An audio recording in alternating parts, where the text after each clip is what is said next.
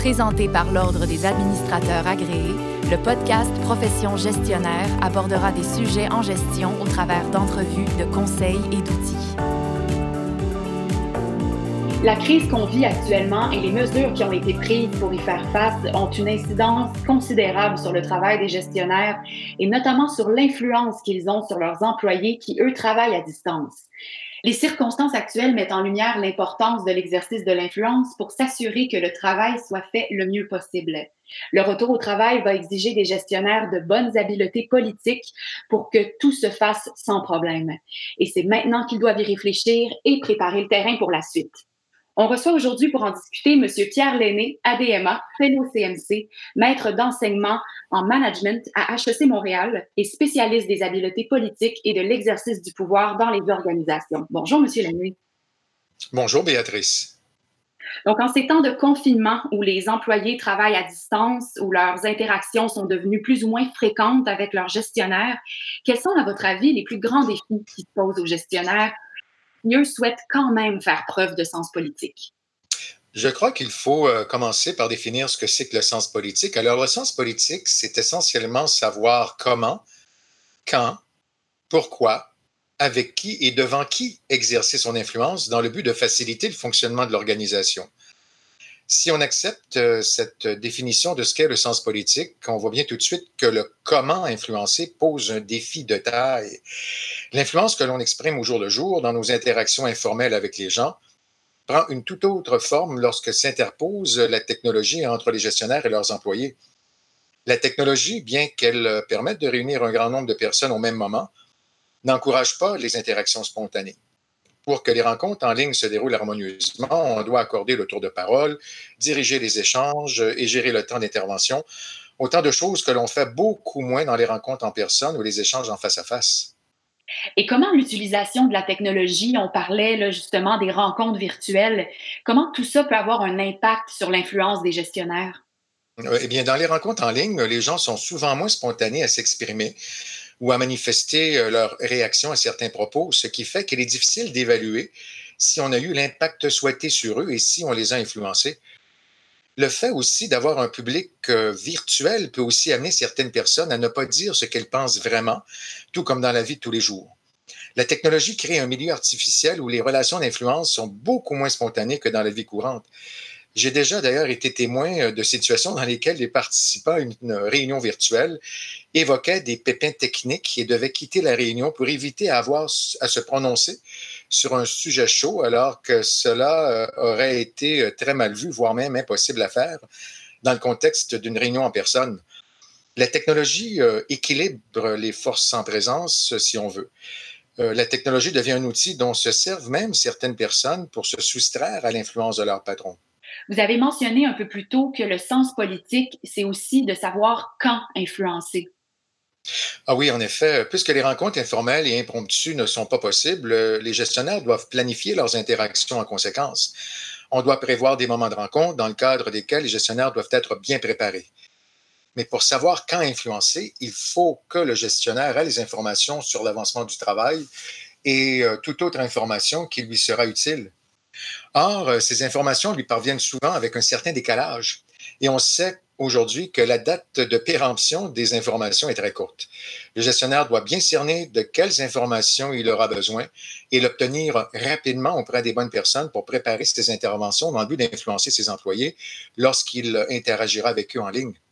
Et pourquoi est-ce que c'est important pour le gestionnaire de devoir se préoccuper de l'impact de son influence? Eh bien, ultimement, euh, dans le but d'atteindre les objectifs que les gens se sont donnés collectivement ou qu'on leur a attribués, euh, il faut les influencer. L'exercice de l'influence a une finalité et c'est celle de permettre la réalisation des projets de l'entreprise ainsi que l'atteinte de ses objectifs. Mais au-delà euh, de ces enjeux organisationnels, le sens politique consiste aussi et surtout à identifier les enjeux personnels de celles et de ceux que l'on cherche à influencer. Combien de personnes actuellement vivent des situations personnelles difficiles tout en investissant leurs énergies à faire fonctionner l'organisation qui les emploie? Un gestionnaire doté d'un bon sens politique verra à aider ses employés à gérer leurs enjeux, à leur procurer les ressources pour qu'ils y arrivent. Le sens politique, c'est avant tout d'aider les gens à faire en sorte que leurs enjeux soient compatibles avec ceux de l'organisation autant que faire se peut. Et est-ce que vous auriez un exemple à nous donner par rapport à ça? Ah, bien sûr. Euh, actuellement, bon nombre d'universités ont pris le virage numérique pour offrir euh, leurs cours en ligne pour la session d'été. Alors, HEC Montréal euh, n'y fait pas exception. Et dans mon équipe d'enseignants, j'ai une personne qui appréhende l'enseignement en ligne. Elle craint de ne pas pouvoir performer, elle n'est pas à l'aise avec la technologie et envisage la session d'été comme une épreuve qu'elle n'est pas certaine de pouvoir surmonter. Les enjeux de mon institution euh, sont évidemment d'offrir à nos étudiants des cours virtuels de bonne qualité. J'ai cerné les enjeux de mon enseignant assez tôt et j'ai usé de mon influence pour qu'il soit accompagné dans son appropriation de la technologie. Je me suis aussi euh, assuré qu'il ait le support suffisant pour apprendre à enseigner en ligne et qu'il puisse s'y préparer pour relever ce défi avec succès. Vous avez mentionné, M. Lenné, que le sens politique, c'est avec qui exercer son influence, mais également devant qui? Ah oui, tout à fait. Si vous essayez de cerner les enjeux personnels des gens et que vous faites des efforts honnêtes pour que leurs enjeux soient aussi ceux de l'organisation, tout le monde va en bénéficier. En d'autres mots, si vous aidez un employé à maximiser ses gains dans une situation et à minimiser ses pertes, comme je l'ai fait pour euh, mon enseignant qui ne voulait pas sous-performer et ainsi euh, perdre la face dans les cours en ligne qu'il est appelé à enseigner, non seulement vous le faites gagner, mais vous faites aussi gagner votre organisation c'est lorsque l'on fait gagner les gens que l'on se crée des alliés, et des alliés sont très, très, très précieux dans l'exercice de l'influence. Et de quelle façon ces alliés-là qu'on se crée dans l'exercice de l'influence sont-ils importants ou précieux? Hmm. Eh bien, non seulement vos alliés sont sensibles au fait que vous les faites gagner, mais ils seront aussi enclins à vous faire gagner. C'est ce qu'on appelle euh, l'effet de réciprocité qui est au cœur de l'exercice de l'influence un allié sera non seulement perméable à vos tentatives d'influence, mais il sera aussi motivé à trouver d'autres personnes qui pourraient devenir euh, leurs alliés, mais les vôtres également. Ça, c'est ce qu'on appelle le pouvoir de groupe. Hein. C'est ce qu'on appelle aussi des coalitions. La capacité du gestionnaire à générer des alliances et à former des coalitions lui donne assurément beaucoup, beaucoup d'influence. Vous avez mentionné, M. Lenné, que le gestionnaire doté d'un bon sens politique était sensible à son public, c'est-à-dire les gens devant lesquels il va exercer son influence. Ah oui, euh, le gestionnaire a toujours un public, euh, qu'il réalise ou non. Hein, les gens l'observent lorsqu'il exerce son influence et les gens porteront un jugement sur sa façon de faire faire aux autres ce qu'ils souhaitent.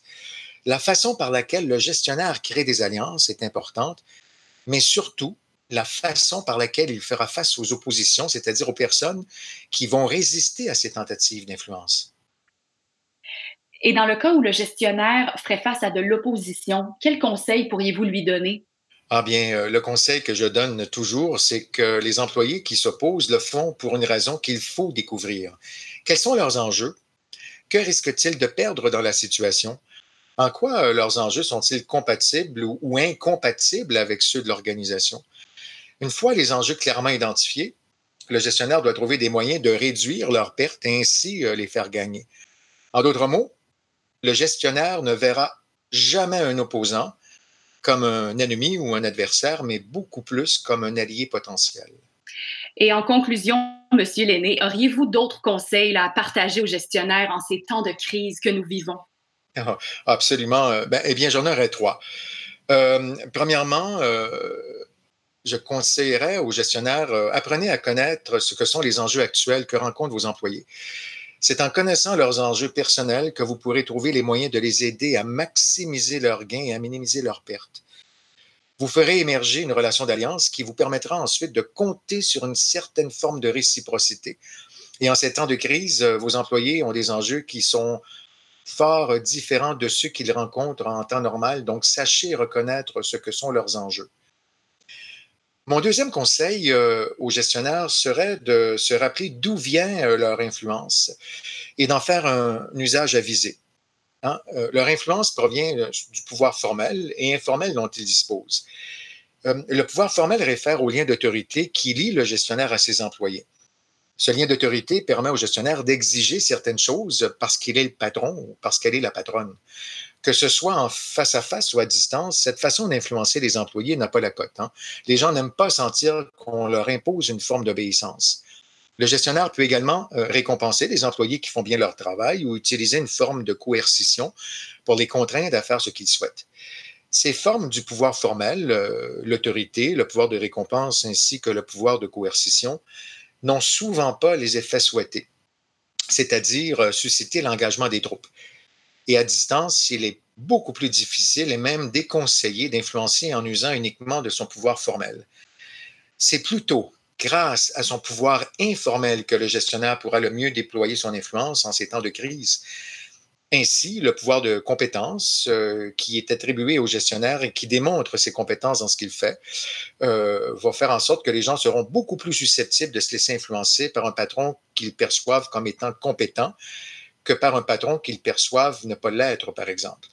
Il y a aussi le pouvoir d'expertise, c'est-à-dire l'expertise que détient le gestionnaire dans son contexte et qui pourrait être euh, utile pour lui permettre de faire faire à ses employés ce qu'il souhaite. C'est aussi une forme d'influence. Il y a aussi le pouvoir de l'information, c'est-à-dire détenir de l'information dont les employés ont besoin pour bien performer. Et ça, c'est aussi une source de pouvoir euh, de laquelle on peut tirer de l'influence. Il y a aussi le pouvoir de référence, c'est-à-dire celui qui prend appui sur le fait que le patron démontre des qualités humaines qui sont appréciées par les autres et qui est aussi une source d'influence. Et, euh, enfin, mon troisième conseil euh, pour les gestionnaires serait de maintenir des contacts périodiques avec leurs employés par lesquels ils pourront déployer leurs compétences et leur expertise pour les aider à bien faire leur travail et à maximiser leurs gains, ainsi qu'à minimiser leurs pertes. Ils pourront ainsi partager euh, régulièrement les informations dont ils ont besoin pour faire leur travail. Et enfin, je conseillerais aussi aux gestionnaires d'encourager les interactions cordiales avec leurs employés, d'être attentifs à ce qu'ils vivent actuellement et, euh, et exprimer de l'empathie face aux situations difficiles qu'ils rencontrent ce sera une façon pour le gestionnaire de cultiver son pouvoir de référence. Euh, il s'agit plutôt euh, d'avoir des rencontres virtuelles de qualité plutôt qu'en trop grand nombre. Organiser des rencontres virtuelles tous les jours peut laisser croire aux employés que le gestionnaire n'a pas confiance dans ses troupes et qu'il cherche à les surveiller. Surtout, surtout si ces rencontres ne permettent pas au gestionnaire de démontrer la pertinence des rencontres qu'il organise. Euh, ces rencontres seront euh, beaucoup plus utiles euh, si les employés sont en mesure de bénéficier des contributions de leur gestionnaire, de par les compétences que le gestionnaire mettra de l'avant, de par son expertise qu'il démontrera et par les informations qu'il aura à leur partager très intéressant, très instructif. Merci beaucoup, Pierre, pour votre participation à Profession gestionnaire. Donc, c'était Monsieur Pierre Lenné, ADMA, Fellow CMC, maître d'enseignement en management à HEC Montréal et spécialiste des habiletés politiques et de l'exercice du pouvoir dans les organisations. Si vous voulez partager sur le sujet via les médias sociaux, ajoutez le hashtag Profession gestionnaire. Merci à tous les auditeurs. À la prochaine. Profession gestionnaire était présentée par l'Ordre des administrateurs agréés, l'Ordre professionnel des gestionnaires du Québec. Pour des articles, des outils et des formations en ligne en lien avec le domaine de la gestion, visitez le adma.qc.ca.